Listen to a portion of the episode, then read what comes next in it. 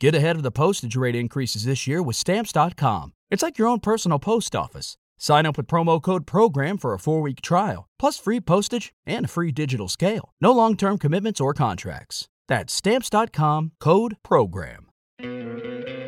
¿No te encantaría tener 100 dólares extra en tu bolsillo? Haz que un experto bilingüe de TurboTax declare tus impuestos para el 31 de marzo y obtén 100 dólares de vuelta al instante. Porque no importa cuáles hayan sido tus logros del año pasado, TurboTax hace que cuenten. Obtén 100 dólares de vuelta y tus impuestos con 100% de precisión. Solo con Intuit TurboTax. Debes declarar para el 31 de marzo. Crédito solo aplicable al costo de la presentación federal con TurboTax Full Service. Oferta sujeta a cambios o cancelación en cualquier momento. Nacionpodcast.com te da la bienvenida y te agradece haber elegido este podcast. Buenos días, Madre Esfera. Dirige y presenta Mónica de la Fuente. Buenos días, Madre Esfera. Buenos días, Madre Esfera.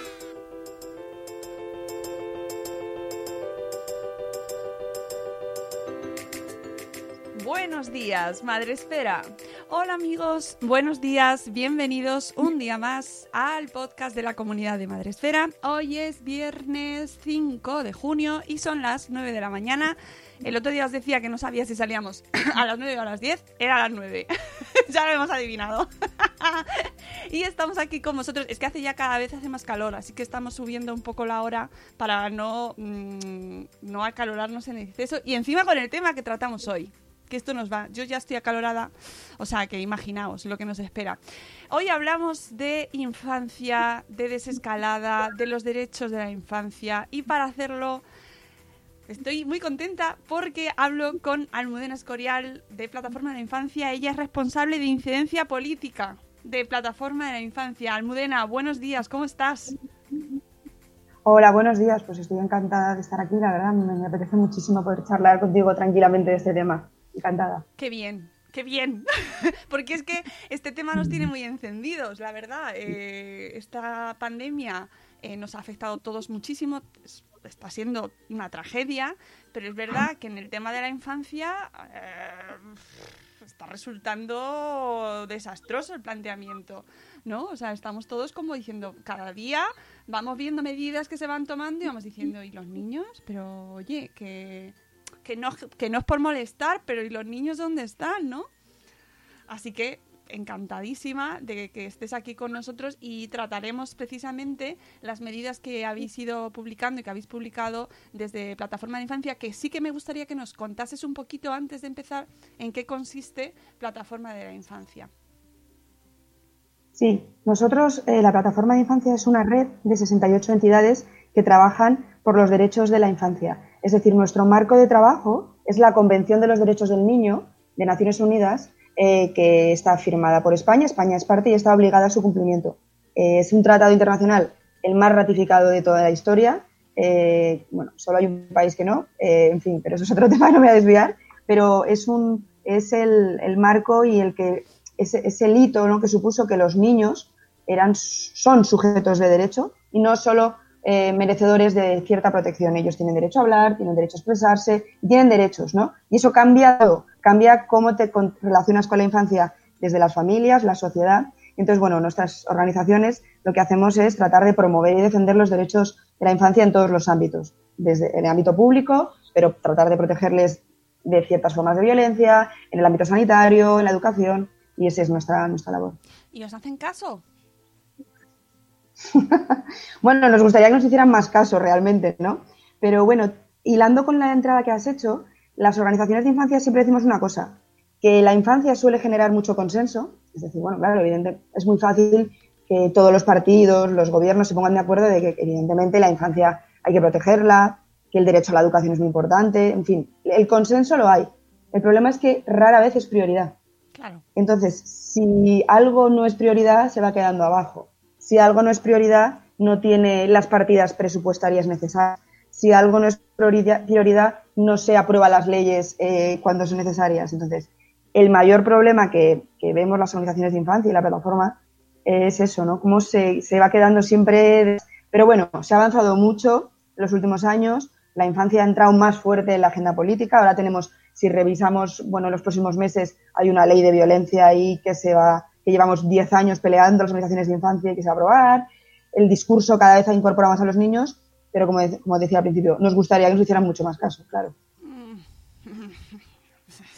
Ya te digo, porque al final eh, lo que vemos en las instituciones luego eh, es un poquito reflejo también de lo que hay en la sociedad y viceversa, ¿no? Es un poco efecto espejo y, y las reacciones hacia la infancia, pues muchas veces no nos dicen que se esté tomando, a- eh, que, los niños sean personas, ¿no? O sea, nosotros lo, lo contamos aquí muchas veces en el podcast, ¿no? Esa reclamación tan tonta y tan absurda de que los niños son personas.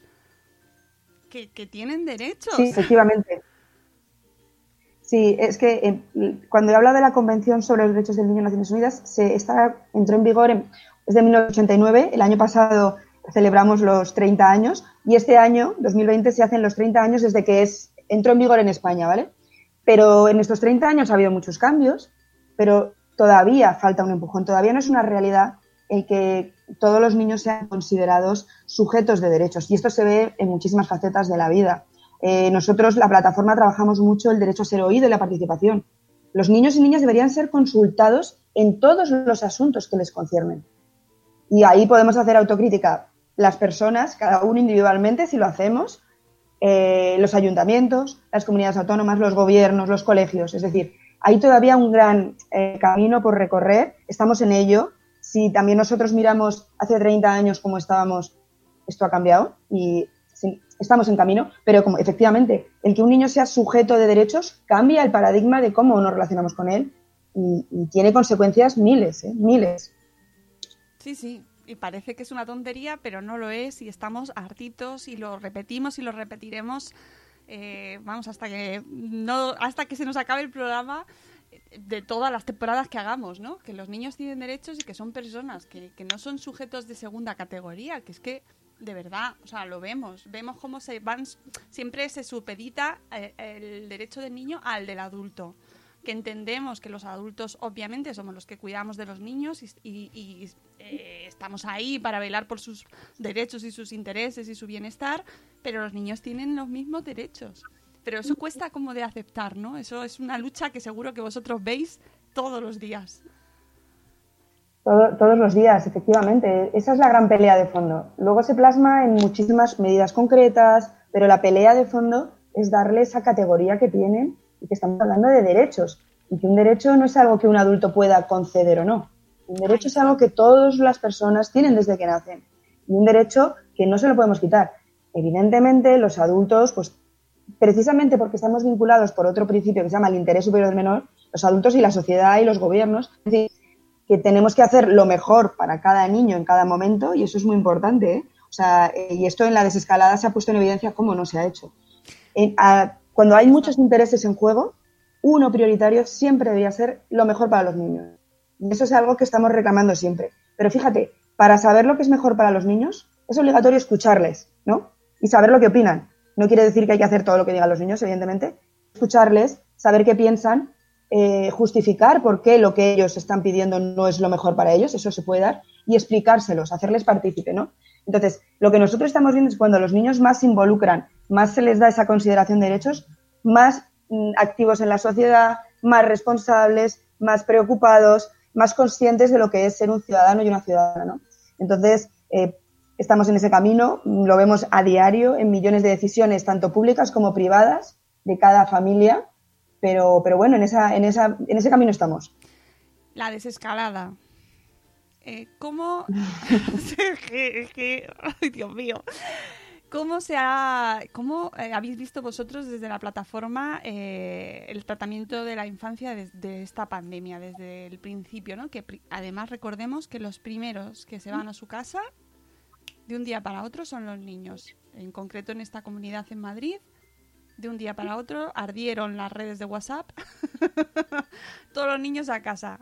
Que, eh, o sea, que tiene mucha, muchas implicaciones eso. ¿Cómo lo habéis visto vosotros desde la plataforma? Sí, a ver, bueno, nosotros hemos sido también, como todas las organizaciones, muy respetuosos porque en una situación como la que estábamos, excepcional, eh, de estado de alarma, eh, incluso antes de que no se declarara, sino cuando se tomaran medidas, entendíamos que es una situación, repito, excepcional y que tenía que haber eh, limitaciones o que los derechos de los niños iban a ver afectados. Y en eso hemos sido pues, muy respetuosos y cautelosos porque evidentemente la situación requería medidas, ¿no? Lo que nosotros hemos eh, echado en falta, y es algo que hemos estado trabajando mucho, todas las organizaciones y la plataforma, es que la infancia estuviera en el centro como prioridad, ¿no? Eh, nos ha preocupado, bueno, pues eh, desde se puede se ha visto en mil situaciones, bueno, las más evidentes, como dices tú, pues ese cierre repentino o cuando se confinó a los niños, uno de los confinamientos más duros que ha habido ha sido el de España. Los niños han aguantado casi 40 días sin salir de casa. Eh, eso es muy duro. Ningún otro país eh, ha adoptado medidas tan duras, ¿no? Y aquí lo han aguantado las familias y los niños de manera ejemplar. Yo creo que ha sido algo, un ejercicio que ha puesto en evidencia la responsabilidad que pueden asumir tanto familias como niños, ¿no?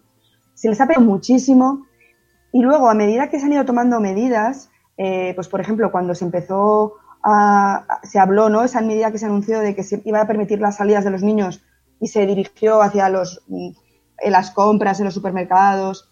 Eh, ahí se vio como no, no eran medidas que estaban pensando ni en las necesidades ni en los derechos de los niños, ¿no? Mm, es verdad que ahí se reaccionó rápido y eso es algo que se valora mucho. Eh, ahí se vio también el poder de la gente. Cuando a la gente le importa un tema, eh, bueno, pues escucha. Es muy importante que la gente eh, bueno, pues eh, esté informada y, muestre lo que realmente le importa, ¿no? Porque ahí fue la verdad impresionante, pues cómo se movilizó la sociedad para decir esto no puede ser, porque ni es bueno para ellos, ni es lo que necesitan, ni eso, estamos hablando de sus derechos, ¿no? Entonces, ahí es otro momento en el que, bueno, estuvimos ahí, se reaccionó y se, pudo solucionar. Eh, por ejemplo, el tema de los fondos también, nosotros hemos entendido y hemos sido muy comprensivos porque es verdad que los, un grupo, el grupo de población más afectado han sido las personas mayores y ahí ha habido que concentrar muchos esfuerzos. Pero es verdad que los fondos que, por ejemplo, el fondo extraordinario que se hizo el gobierno y se dio a las comunidades autónomas, muchos pocos de esos fondos han ido a parar a los niños y las niñas, ¿no? Entonces, nosotros lo que hemos reclamado, y ahora si no podemos ir viendo diferentes ámbitos, pero lo que hemos reclamado es que la infancia esté realmente, se ponga al mismo nivel que, otras, que otros sectores como los otros sectores económicos y sociales. Que a la hora de pensar en que hay que reactivar, que se hable de infancia primero y evidentemente que se haga lo que se pueda. Nosotros no somos epidemiólogos, no somos expertos en, como digo, epidemias, pero sí sabemos expertos en niños, sabemos lo que necesitan y cuáles son sus derechos. Entonces, y eso es algo que vincula a los poderes públicos de manera prioritaria. No es algo menor, no, no, es que jurídicamente tienen la obligación de hacerlo. Entonces, lo que nosotros hemos pedido es que la infancia esté ahí desde el primer momento y que no sea invisibilizada. Porque además, y este es un tema que no lo quiero abrir porque, repito, no somos expertos, pero los estudios empiezan a apuntar que los niños y niñas no han tenido un papel fundamental en, lo que los contagios. Hay estudios ya que empiezan, es muy pronto para hablar todo esto, por eso hay que ser muy cauteloso, ¿no? Pero ya hay indicios de que por lo menos no es, como se ha hablado de los niños como supercontagiadores, como algo, entonces, ojo, porque eso eh, hay que verlo. Yo sé que es, esta se está reaccionando a medida que avanzamos y está bien, porque no, esto es una situación nueva, ¿no?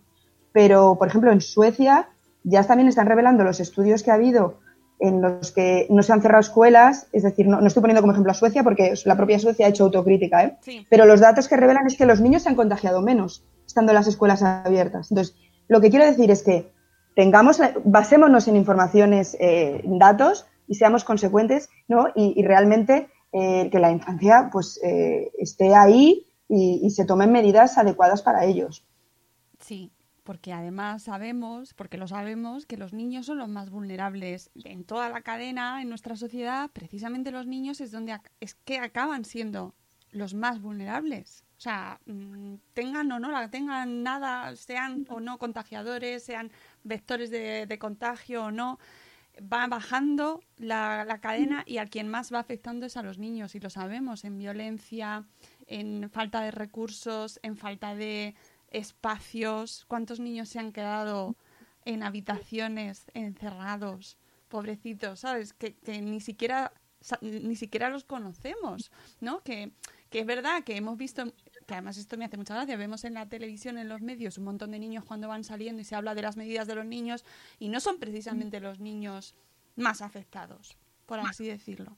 Hay una masa de niños que sabemos que no van a aparecer, que nadie cuenta con ellos, que no se les no se está contando con sus circunstancias, no tienen colegio donde ir, no tienen comedor escolar, no pueden salir a la calle, ahora ya se va pudiendo, pero antes no podían, con lo cual necesitamos hablar de la infancia. Si quieres, vamos a ir repasando vuestra mm, vuestras propuestas para esta desescalada, que a mí cada vez que veo documentos de este, o sea, es que, y de instituciones que habláis, y eh, me emociono, porque es que de verdad necesitamos hablar más sobre ello y necesitamos alzar la voz, porque parece que, que, somos, no sé, mmm, que no pensamos en el bien productivo del país y que si no se consume esto se acaba, ¿verdad? O sea, no, es que los niños no, no, producen y entonces, bueno, vamos a ocuparnos de los bares, los bares, los bares. Ya, sí, pero vamos a ver que los niños son personas y que, que consecuencias va a tener todo esto en ellos. Así que yo cuando vi este documento dije, tenemos que hablar sobre las recomendaciones que nos da la plataforma y si quieres podemos ir viéndolo en, por lo que nos comentabas de los sectores, ¿no? Eh, por donde quieras empezar. Sí, o sea, una puntualización primera y, y, la has hecho tú y te agradezco, y es que nos, todas nuestras medidas van dirigidas a la población en general, pero nosotros tenemos un ojo muy puesto en los niños y niñas más vulnerables, claro. en los niños y niñas que están en situación de pobreza, los niños y niñas que, como dices tú, han vivido el confinamiento en una habitación, eh, sin, con humedades, eh, hacinados, sin poder casi moverse, eh, niños y niñas que están viviendo situaciones de violencia en sus casas, ahora veremos, pero es una situación invisible y es muy difícil de abordar. Es decir, nosotros ponemos ese ojo siempre en los más vulnerables, en los que no tienen ordenadores ni acceso a Internet y los que se van a quedar más atrás. Entonces, te agradezco que hagas esa llamada porque es realmente una de las grandes preocupaciones. Eh, mira, eh, cuando la, la, anterior crisis económica, eh, la infancia llegó a ser el grupo social más pobre de España. Esto mm, es algo que no lo podemos asumir con normalidad. No. Es decir, que los niños y niñas sean el grupo más pobre de un país no se puede asumir. España, por el volumen de su economía, es el quinto país de Europa, por así decirlo, y su tasa de pobreza es la segunda más alta, solo supera Rumanía. Es decir, ese discurso de que si la economía va bien, va a ir bien a, la, los niños, no. Si no se toman medidas específicas orientadas a todos los niños y especialmente a los niños más vulnerables, no se va a resolver la situación. Es necesario que nos focalicemos porque si no, volveremos a, niños unas tasas de pobreza altísimas. Ahora mismo estamos en el 26,8, pero podemos llegar a estar en el 30 y tantos por ciento. Entonces, ojo, que no vale el discurso de vamos a por la economía y entonces esto irá bien. Evidentemente, hay que preocuparse por la economía, tiene que ir bien, pero tenemos que poner medidas específicas, porque si no, nos puede volver a pasar lo mismo. Entonces, creo que es muy eh, importante ese, guiño que hacías y también el guiño de, contar con ellos, ¿no? Eh, a mí me llamó la atención, nosotros, la plataforma, hicimos una encuesta eh, abierta a muchos niños y niñas y luego se hizo una rueda de prensa. Hubo un niño que decía, que me llamó mucho la atención, ¿por qué creen que somos nosotros los que contagiamos? O sea, muchos niños han percibido esto como no estamos castigados porque no nos han explicado eh, y porque nosotros somos los que no podemos hacer nada. Entonces, contemos con ellos también y nosotros lo que queremos es que se cuente con ellos para contarles, para prever, para diseñar, ¿no? Esos son como los dos ejes principales de la plataforma. Y nada, sin más, si quieres, no sé si quieres, quieres que empecemos por el verano, pues sí, que ya lo tenemos aquí. Sí, que es, sí, una... que es un sí, quebradero pues de cabeza infinito. Sí, sí, totalmente. A ver, nosotros partimos de que eh, el verano, ¿qué nos sugiere el verano? ¿no? Cuando hablamos de verano, yo creo que los niños más que nunca este año necesitan aire libre, desconectar de ordenadores, eh, socializar, eh, disfrutar. Hay una, el Comité de Derechos del Niño, a mí me gusta mucho una frase que dice cuando habla de lo que es el esparcimiento, dice algo así, termina como diciendo, tiempo para que los niños hagan lo que le parezca. Es decir, necesitan mucho este año porque va a haber, ahí, eh, ahora veremos, pero eh, el tema emocional, psicológico, esto está afectando mucho, mucho a los niños y niñas. Entonces, necesitan eso, ¿no? Necesitan el poder salir y necesitan que la sociedad, familias, colegios, gobierno, les demos las condiciones para poder hacerlo. Acceso a zonas verdes, eh, recursos de ocio, eh, piscinas, ahora veremos, ¿no? Pero necesitan las condiciones que no haya tantas restricciones como para que, para, para que puedan disfrutarlo. Evidentemente habrá que respetar las medidas de seguridad, pero hay que hacer ese esfuerzo para ser creativos, ¿no? Entonces, nosotros, ¿por qué medidas empezamos? Bueno, lo primero, una medida que consideramos muy importante es que pueda haber cierres de los colegios. Es decir, que los niños puedan cerrar todo esto porque van a pasar a otro curso, porque han trabajado muchos, porque otros no. Los profesores necesitan verlos, necesitan. Es muy importante desde el punto de vista psicológico es que puedan hacer eso. Entonces, es verdad que el gobierno ha permitido ya esos cierres, entonces ya son las comunidades autónomas las que tienen que ver, ¿no? Cómo se puede organizar. Y ahí sí que hemos hecho un llamamiento para que, por favor, se permitan estos cierres y clases de refuerzo, o por lo menos de contacto, para ver estos niños que han estado muy desconectados porque no tenían las posibilidades de ver cómo, cómo están, qué, qué ayudas se les puede dar incluso en verano, que se pueden preparar, yo que sé, un cuadernito, unos libros, que puede haber ese contacto, lo vemos muy, muy necesario. Entonces, es verdad que ya se está haciendo y esperamos que se pueda hacer en todas las comunidades autónomas y que estos niños que más lo necesitan puedan tener ese contacto. Evidentemente, ahora hablaremos de la escuela, con todas las medidas de seguridad, con reducción de ratios, en fin, con lo que sea necesario, pero necesitamos ese cierre, ¿no? Eh, fundamental, bueno, y eso las familias lo, ya lo saben, todos los campamentos de ocio eh, y tiempo libre son, aparte del pilar veraniego de la conciliación familiar, que es otro tema, eh, son necesarios para estos niños el socializar, el tener un espacio seguros en el que hacer dinámicas de ocio educativo en valores, en el que incluso se incluya ahí, y esto es muy importante, actividades de un poco de refuerzo para aquellos niños, ¿no? O sea, dirigir un poco también este ocio para que puedan apoyar a estos niños que lo más lo necesitan, pero, pero que puedan realizarse estas actividades en, todo, en todas las comunidades autónomas, ¿no? Eh, además, hay que pensar que muchas de esas actividades son el único momento en el que los niños y las niñas, algunos niños tienen una comida adecuada en todo el día. Son súper necesarios, es necesario que no se abandonen. Sabemos que se, que, se va a dejar, una, cada comunidad va a decidir. Nosotros lo que pedíamos es que hubiera una regulación de mínimos para que todas las comunidades, todos los niños pudieran, ¿no? Y entonces que se permitiera pues toda la, toda la variedad que tiene el, ocio de tiempo libre, desde pernocta en tiendas de campaña o actividades em, diurnas en campamentos urbanos, es decir, con las medidas de seguridad, sí, reduciendo ratios. Somos conscientes que va a haber que reducir ratios, con controles de temperatura, eh, en fin, habrá que hacer lo que haya que hacer pero por favor, que, son muy, muy necesarias estas actividades, ¿no? Hablábamos también de los eh, programas de refuerzo educativo.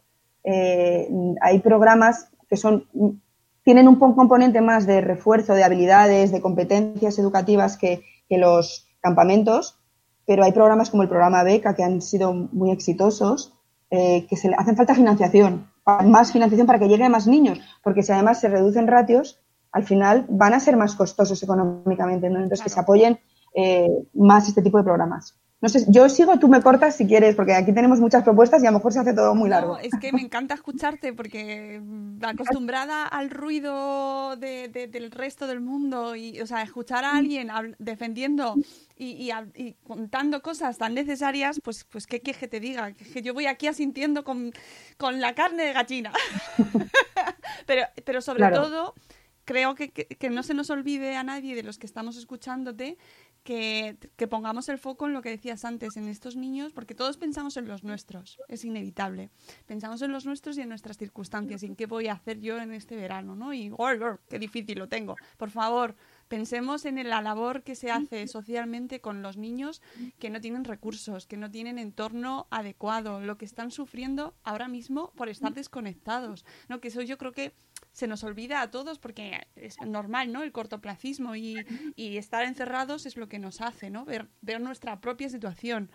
Y no, no, mi hijo no va a volver al colegio porque no es seguro. Ya, pero es que no es cuestión de que sea seguro para tu hijo. Si tu hijo no tiene que volver, a lo mejor para él no es necesario. Pero hay niños que necesitan esa presencia y esa, esa asistencia. Sí, ya está. No, no, no, totalmente. De hecho, es nuestro enfoque, ¿no?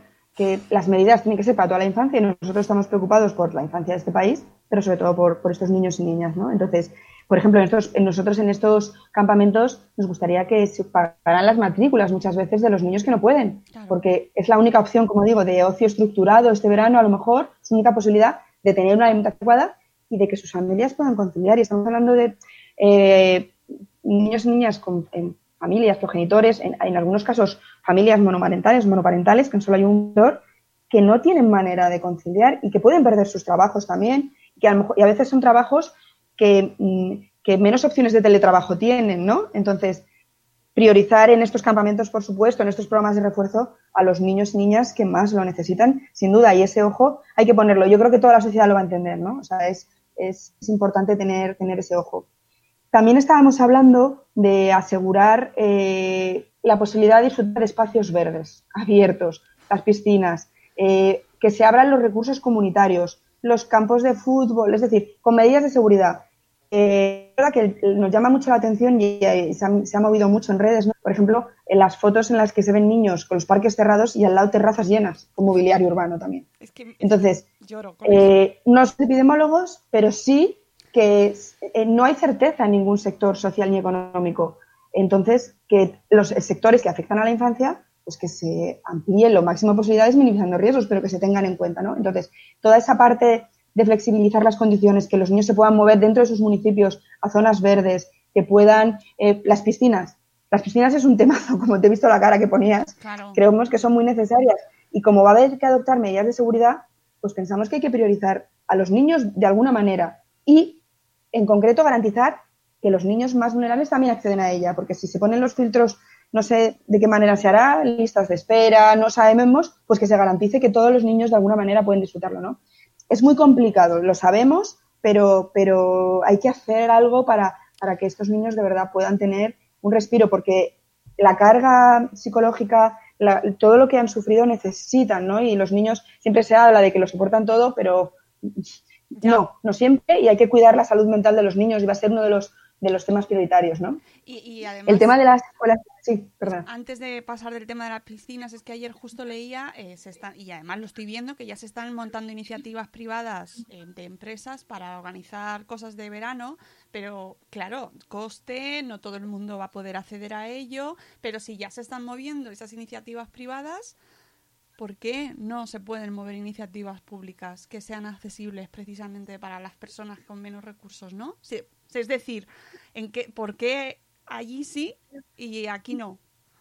¿No? O sea, que Mira, nosotros tenemos muchas, muchas entidades de trabajando en tiempo libre y se están moviendo mucho. Están trabajando también mucho con el gobierno para exigir, de alguna manera, un, un marco para poder planificar, porque un campamento, actividades de tiempo requieren mucha planificación, sobre todo ahora, que a lo mejor hay que tratar de hacer grupos que solo estén con un monitor para que poder controlar en caso de un contagio y que no se, o sea, es decir, hay que pensar mucho, mucho necesitan apoyo económico para poder hacer estas actividades, porque si antes eh, se hacían con X niños y ahora son X menos 10, pues evidentemente, si quieres llegar al mismo número de niños, tienes que contratar a mucha más gente.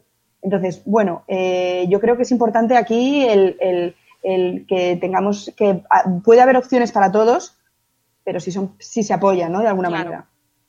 Eh, iba también a hablar de las escuelas infantiles, es un tema polémico, lo sabemos, eh, pero bueno, nos estamos viendo cómo las escuelas infantiles privadas, muchas se van a poner en marcha y después de también hablarlo y consultarlo, pensamos que debería ofertarse también las públicas, deberían abrir con las condiciones. Es decir, eh, se sabe, por ejemplo, es verdad que el distanciamiento físico en, ciertas edades es muy difícil, pero sí se puede hacer al aire libre, reduciendo ratios, es decir, seamos creativos y se está viendo que en los espacios al aire libre el contagio es muchísimo menor.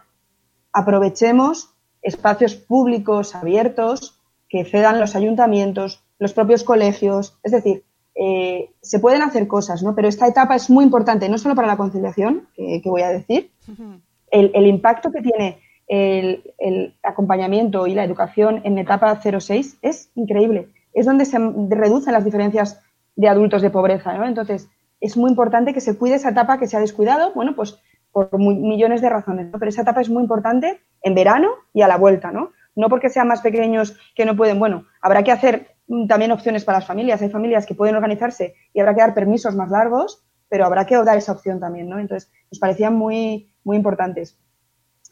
El tema de la alimentación en verano para ciertos grupos más vulnerables es muy importante y entonces hubo mucha polémica con lo de las becas comedor, el fondo. Bueno, pues tiene que haber un fondo para asegurar que todos los niños que lo necesitan, no solo aquellos que tenían beca comedor, porque las becas comedor no llegan a todos los que lo necesitan, todos los niños que lo necesitan eh, pueden tener una alimentación adecuada, no solo en los campamentos, sino cuando no estén en estos campamentos. Y ahí los servicios sociales, el papel es fundamental, hay que reforzarlo mucho para saber qué niños necesitan, ¿no? Porque va a haber situaciones sobrevenidas de pobreza eh, después de esta crisis, ¿no? Entonces es necesario identificarlos.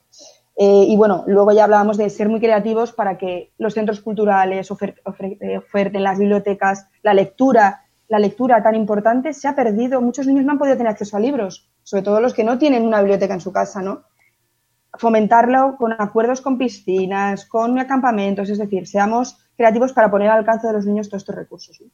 Entonces, bueno, creo que me estoy extendiendo mucho y como tenemos tanto, tú me, me vas Ah, diciendo, ¿no? Solo Pero- recordar aquí la iniciativa que trajimos de libros que unen, que se ha hecho en Zaragoza, eh, maravillosa, que también ha partido de la iniciativa personal, individual y de, y de coles, profes, de empresas también que han participado para llevar libros en formato digital y físico a niños que los necesitaban y que se habían quedado desconectados. Por favor, que nadie nos, que, nos, que no nos olvidemos de, de toda esa realidad, pero que, Total. bueno, afortunadamente se están dando esas iniciativas, ¿no?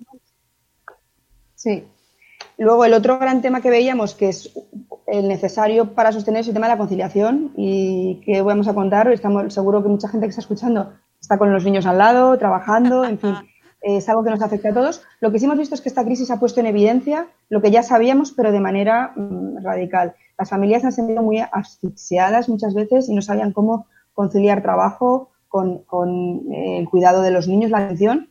Y repetimos, las familias más vulnerables, más aún. Claro. Muchas familias, no, no sé, porque las alternativas que se dieron, que está bien, pero fueron insuficientes. El teletrabajo, muy bien, pero el teletrabajo no. La mayoría de la gente que está en situación de pobreza tiene trabajos más precarios que requieren presencia, entonces no se pudieron beneficiar. Y otras alternativas que se dieron implicaban reducción de ingresos. Claro. Y muchas familias no se lo pueden permitir. Entonces, eh, se han ido articulando mm, cuestiones, pero no, no podemos más. Y esto es algo, un mensaje que hemos dado muy claro. Hace falta soluciones. Y no dar soluciones no es la solución, porque parece que no se dan soluciones y cada familia se apaña, pero es que no se puede, porque no se puede poner a muchas familias en la disyuntiva de tener que reducir ingresos o que la mujer renuncie, porque estamos viendo cómo está aumentando también la brecha de género en estas circunstancias. Entonces, hay que dar soluciones que respeten los derechos de los niños, porque no todas las medidas de conciliación son buenas para los niños. Es decir, me estoy remitiendo al ejemplo clásico. Escuelas infantiles de 8 de la mañana o 8 de la noche no es bueno para ningún niño. Entonces, medidas que realmente sean buenas para los niños y que tengan en cuenta que no se puede, el enfoque de género, no se puede permitir que sean las mujeres las que renuncien, porque ya eh, no podemos ir para atrás, ¿no? Entonces, teniendo en cuenta que este verano las necesidades de conciliación van a permanecer igual que hasta ahora, porque parece que acaba el cole y ya, no. Es que los grandes pilares de la conciliación, eh, los campamentos de verano, vamos a ver cómo salen, pero probablemente la- el- se va a reducir ¿no? en las ratios, o sea, las posibilidades, la oferta. Y luego, no podemos permitir que los niños se tengan que dar cuidado, cuidado de los abuelos y las abuelas. Porque esto es un mensaje que se nos ha dado y que nadie quiere, porque es peligroso. Entonces, si no se puede, pues ¿qué se nos ofrece? ¿no? Entonces aquí sí que pedimos ambición, la verdad, y pedimos permisos retribuidos para que los progenitores puedan distribuírselo al 50%. Es decir, que no se, la manera de que no afecte solo a, la- a las mujeres es que tenga que ser 50-50 para que entre los dos pues puedan eh, atender al cuidado de los niños. Y bueno, a las familias monomarentales, pues por supuesto que pueda ser el 100%. Y luego toda una batería de medidas que flexionen el horario, que permita conciliar. Es decir, está bien todo eso, pero los permisos retribuidos. Y también muy importante, permisos retribuidos para cuando cae un niño enfermo. No solo ahora en verano, sino también cuando empiece el cole. Eh, porque vamos a ver cómo eh, a la vuelta no sabemos cómo va a ser, si va a ser todo presencial, si no. Y si cae un niño enfermo, tiene que estar 24 horas alguien con él. Entonces, eh, por favor, que este tema ocupe el lugar más importante. Y nosotros hemos enviado propuestas al Ministerio de Trabajo, a todos los ministerios, para que se aborde. Es verdad que hay sensibilidad con el tema, pero de momento no se han dado contundentes, ¿no? Nada. Eh, bueno, luego nosotros, como decíamos, estábamos pidiendo asegurar las condiciones de vida de los niños más vulnerables y aquí pedíamos prestaciones eh, económicas eh, que lleguen ya. Es verdad que se está hablando mucho del ingreso mínimo vital y es una medida muy aplaudida por todos. Eh, podrá mejorar cuestiones, pero eso es otro debate. Pero lo que nosotros nos preocupa es que si hasta que se ponga en marcha esto tarda, que los cauces que ya existen, y existe una prestación por hijo a cargo que ya existe, existe unas rentas mínimas que se doten con más recursos para que lleguen a todos estos niños, ¿no? Y sobre todo que el papel de los servicios sociales se intensifique, como decíamos, ¿no? En colaboración con coles que puedan detectar pues situaciones sobrevenidas de pobreza, ¿no? Que eso puede, puede pasar. Sigo un poco, Sí, sí, me veo sí. muy No, embalada, pero, tú me vas diciendo. Yo, a mí se me va a dislocar el cuello de tanto sentir, pero es que mm, todo bien. Claro, voy a pasar un poco más rápido por las, eh, porque quiero llegar a la escuela, que yo creo que es un tema que también eh, interesa mucho. Pero bueno, es que son todas importantes. En el ámbito sanitario, por ejemplo, ha habido un parón de la atención pediátrica. La entendemos por qué, porque se ha colapsado el sistema, eso lo entendemos.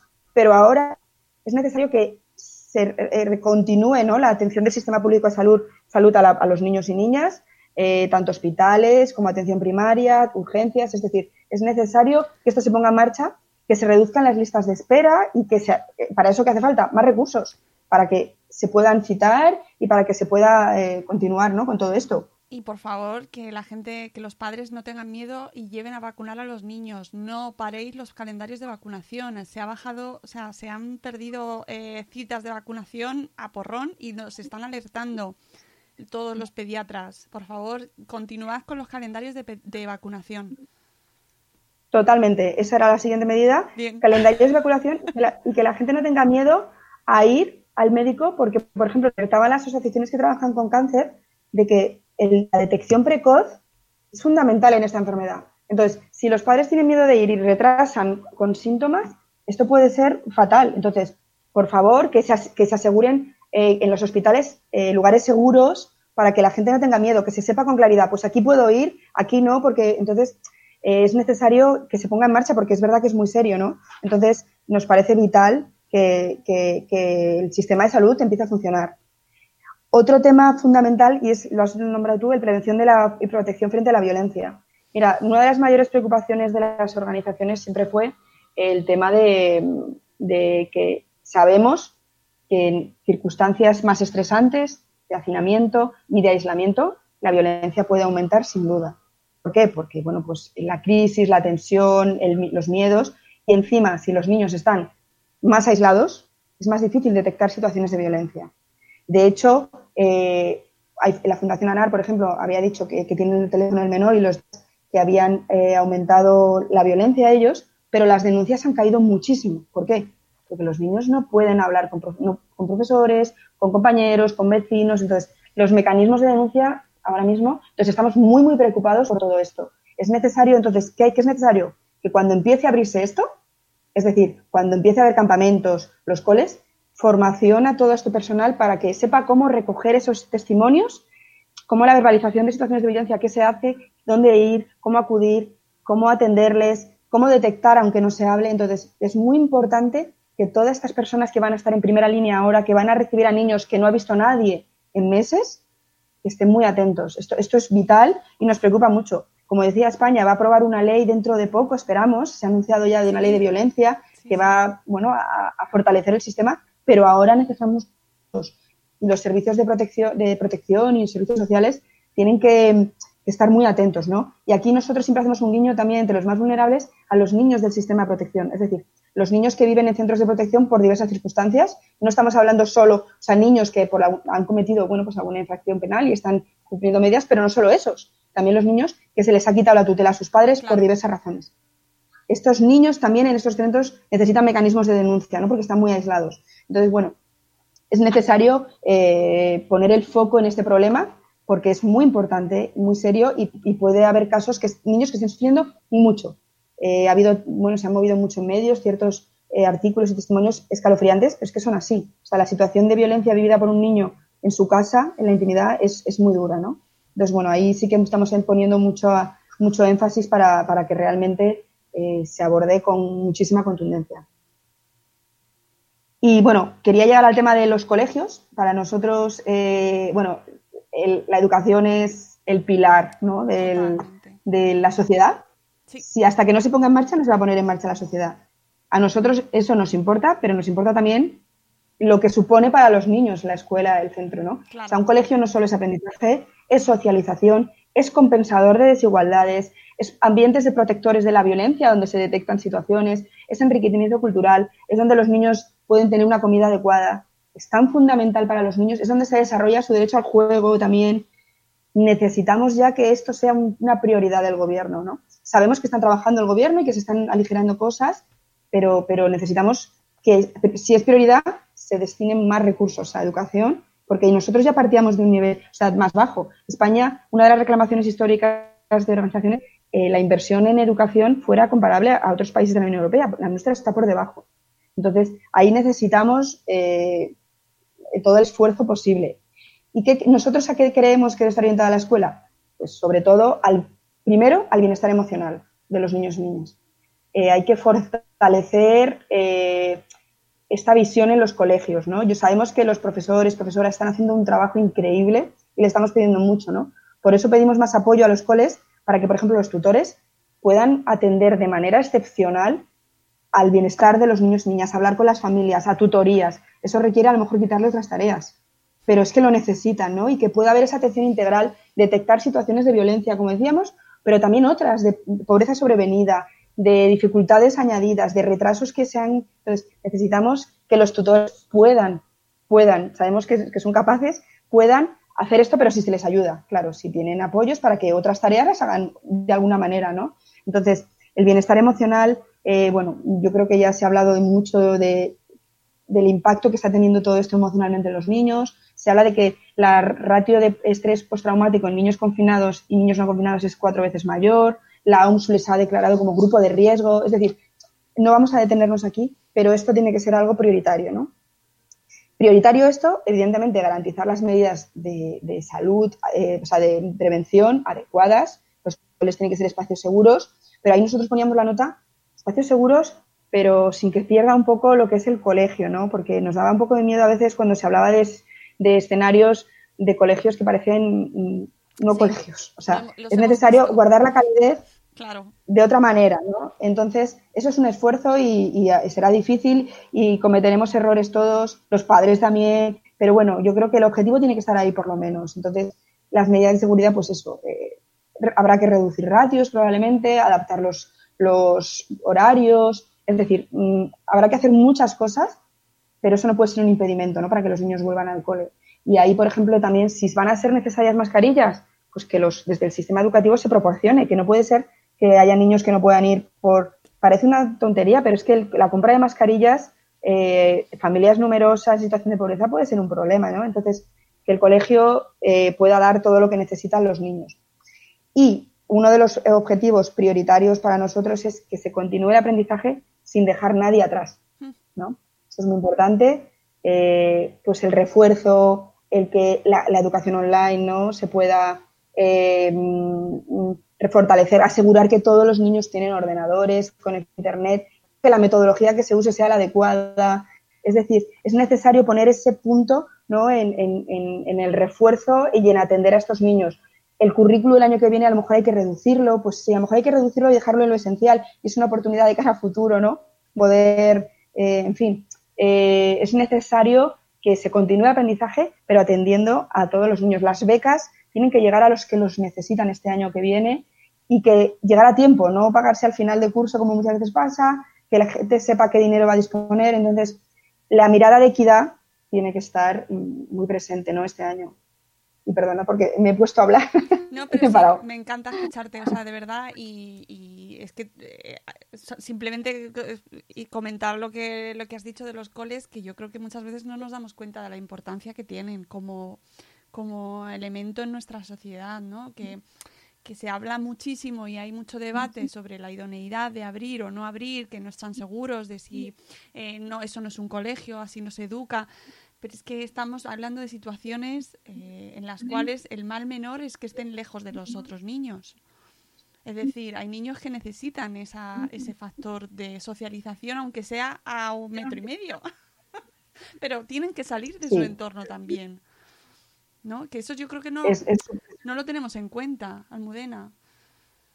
Sí, sí, evidentemente. Es que es lo que decías tú. Eh, es tan necesario para ellos y sobre todo para estos niños más vulnerables.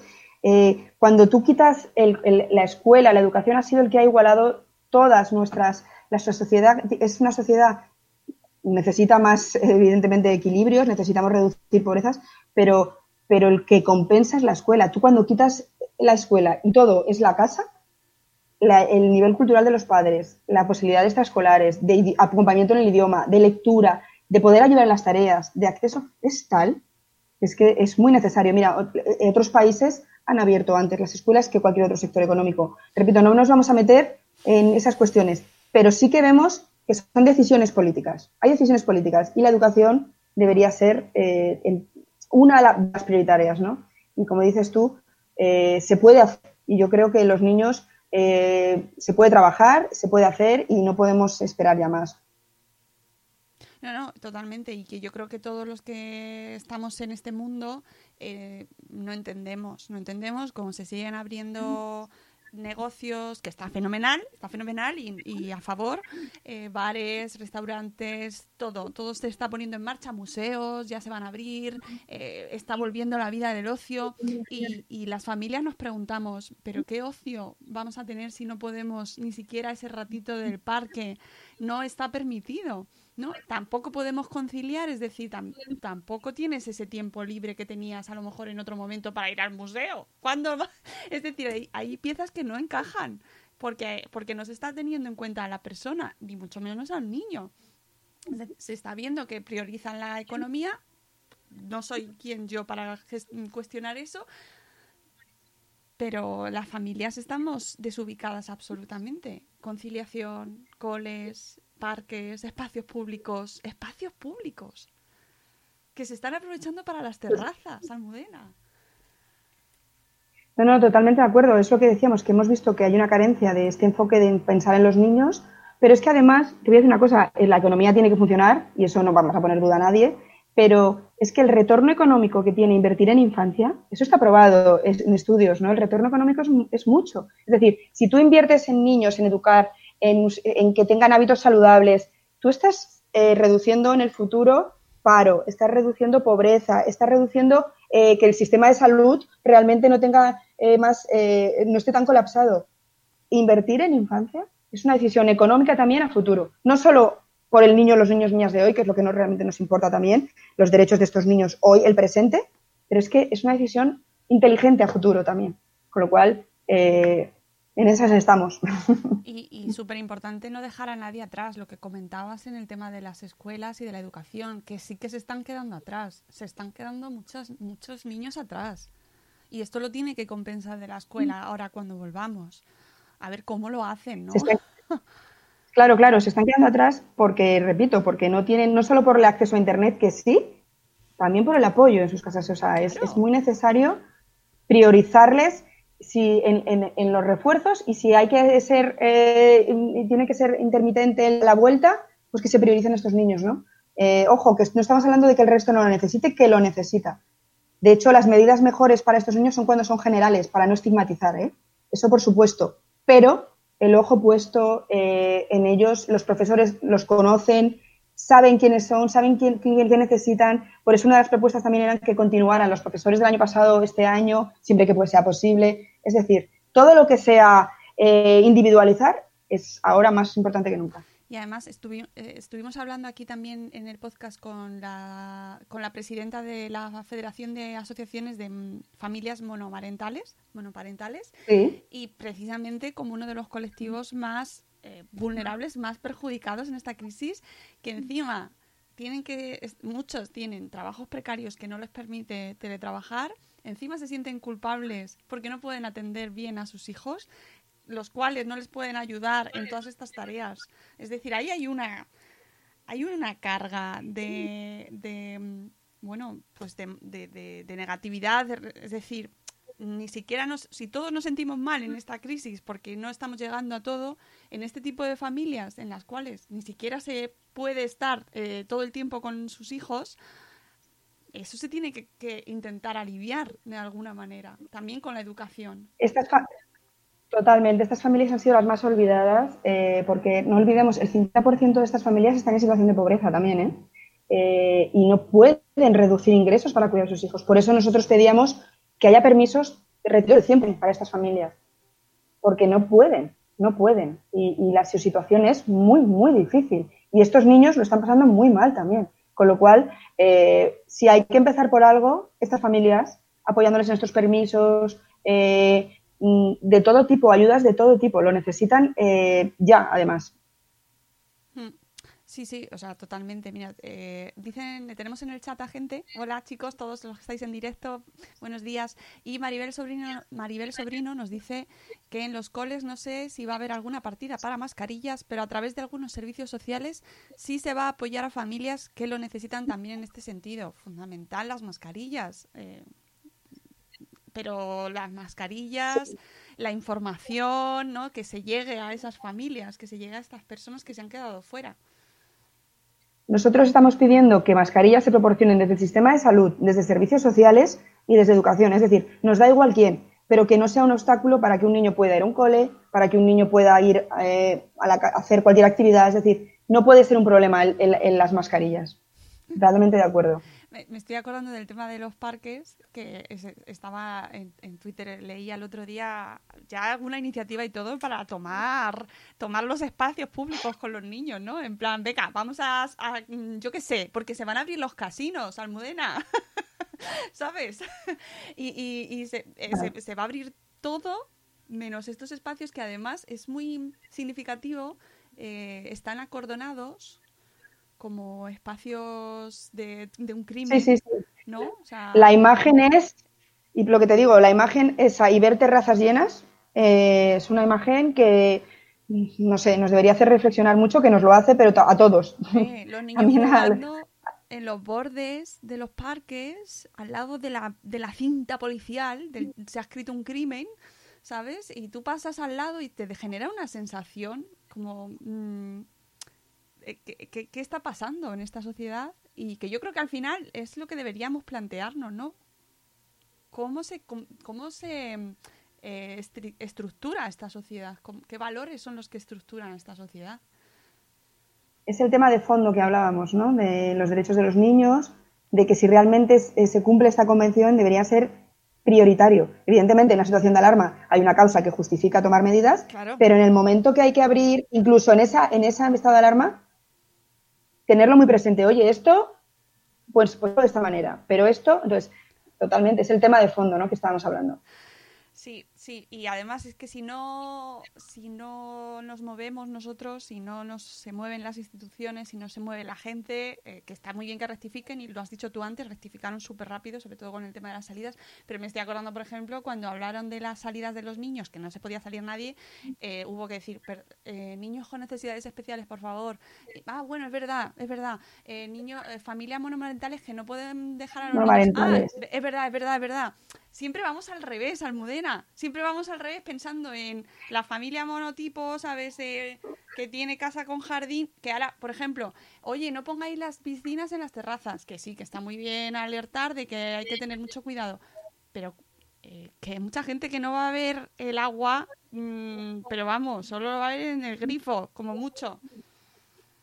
Sí. Sí, sí. No, no, estoy. No, no, que el análisis es es el mismo, ¿eh? O sea, que es que no, no puede ser. Y es necesario dar soluciones. O sea, igual que se están buscando soluciones en otros sectores sin certezas, porque aquí no hay certeza ninguna. O sea, nosotros entendemos y además nos parece que somos comprensivos. Es que no se sabía, pues se dan pasos, se rectifica, se ve. Eso yo creo que es entendible. Lo que no es eh, invisibilizar a los niños y niñas de las familias y sus necesidades. Y eso es lo que estamos tratando de, de sacar. Y repito, se han ido haciendo cosas y eso es bueno. Pero bueno, ahora en este momento de la desescalada es cuando estamos pidiendo que realmente eh, el plan eh, les tenga en cuenta. Eh, mm, totalmente de acuerdo. Invito a la gente que nos escucha a que lo comparta, ¿no? Que lo difundamos, que, mm, que hablemos sobre el tema. Yo creo que solo el hecho de tener en cuenta la infancia ya es un paso, o sea, es, ganamos. Y, y que dices tú que se han hecho cosas, se han hecho cosas, pero me estoy acordando de la prensa, de la rueda de prensa que hicieron em, Fernando Simón y... Sí, esta, rueda de prensa la organizamos con nosotros, con la plataforma. Pues fue con, la organizamos a través de... Maravilloso, maravilloso. Y las críticas que recibió, eh, primero que llegó tarde, o sea, ni siquiera fue una cosa mm, inicial. Y la gente cómo se puso porque se estaban dirigiendo a los niños. A mí esa reacción general me... Porque realmente la rueda de prensa fue eh, maravillosa. Pero... Sí, a ver, nosotros, claro, nosotros lo que, lo que reclamábamos es que no se estaban dirigiendo a los niños y niñas. los niños habían visto radicalmente su vida, cómo había cambiado de la noche a la mañana, metidos en casa, sin salir, sin cole, sin poder hablar. Tengamos en cuenta que los adultos hemos podido socializar más porque hemos salido más, porque tenemos una manera, podemos hablar por teléfono más, pero es que hay niños que es que no, los niños han parado su vida social muchísimo más. Entonces, nosotros los que le pedíamos es que les explicaran, se dirigieran a ellos, ¿por qué? Hacía referencia a esa pregunta que un niño decía, nosotros hicimos una encuesta y luego esas fueron las preguntas que salieron en la rueda de prensa. Eh, o sea, una encuesta, una, sí, una encuesta para que los niños mandaran preguntas. Y uno decía, ¿por qué creen que somos nosotros? Este niño no sabía por qué el resto hacía cosas y no. ¿Cuándo vamos a salir? ¿Puedo compartir mis juguetes cuando se O sea, había mil cuestiones que nadie sabía responder. Entonces, esta iniciativa se hizo así. ¿Qué ocurre? Que subyace el tema que decíamos, que es que la gente considera que a los niños no hay que dirigirse a ellos, que ya si su padre quiere hablar con ellos y su madre le explica, ya, pero esto no es derecho a acceso a la información. Eh, los niños tienen derecho a informarse, a que se dirijan a ellos y a tomar sus propias decisiones luego, ¿no? Y, formarse ese pensamiento suyo. Si eso lo eliminamos, entonces, es verdad que sabíamos que iba a haber críticas, también hubo, o sea, mucha gente lo alabó, porque es verdad que incluso muchos niños lo siguieron, pero en las críticas subyace esa antigua concepción de la infancia como esto está en la esfera privada, son mis hijos, yo decido lo que oyen, lo que no oyen y lo que quiero que vean, ¿no? Entonces, bueno, se van abriendo esas brechas, ¿no? Se va visibilizando todo esto. Sí, señor, no puedo estar aplaudiendo más fuerte por dentro, Almudena. de verdad, porque mm, yo fui yo, igualmente. Es que, es que, es que es verdad, o sea, eh, estábamos viéndolo y a mí me encantó la rueda de prensa y yo no veía más que ver críticas que por qué perdían el tiempo dirigiéndose a niños, como si fuese una pérdida de tiempo dirigirse a la infancia. Por favor, por favor, eh, qué mm. país, qué país, en fin.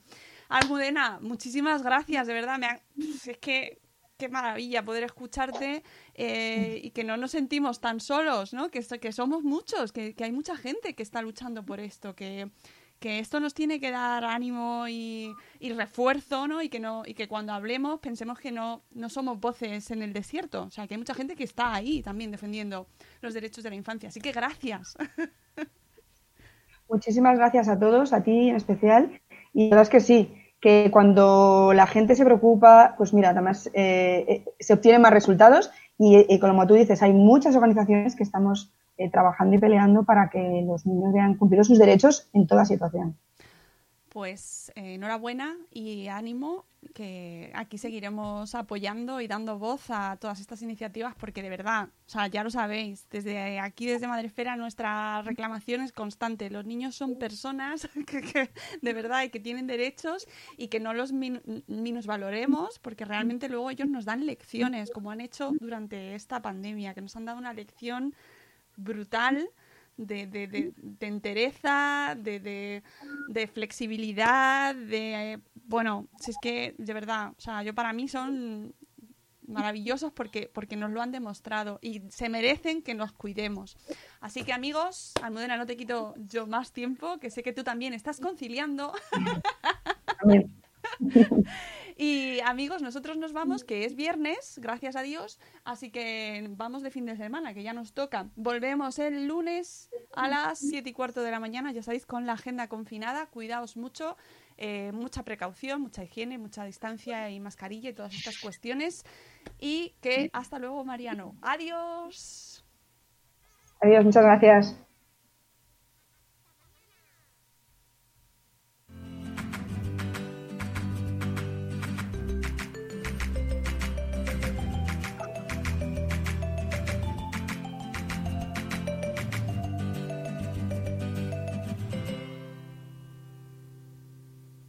With lucky landslots, you can get lucky just about anywhere. Dearly beloved, we are gathered here today to. Has anyone seen the bride and groom? Sorry, sorry, we're here. We were getting lucky in the limo and we lost track of time. No, Lucky Land Casino, with cash prizes that add up quicker than a guest registry. In that case, I pronounce you lucky.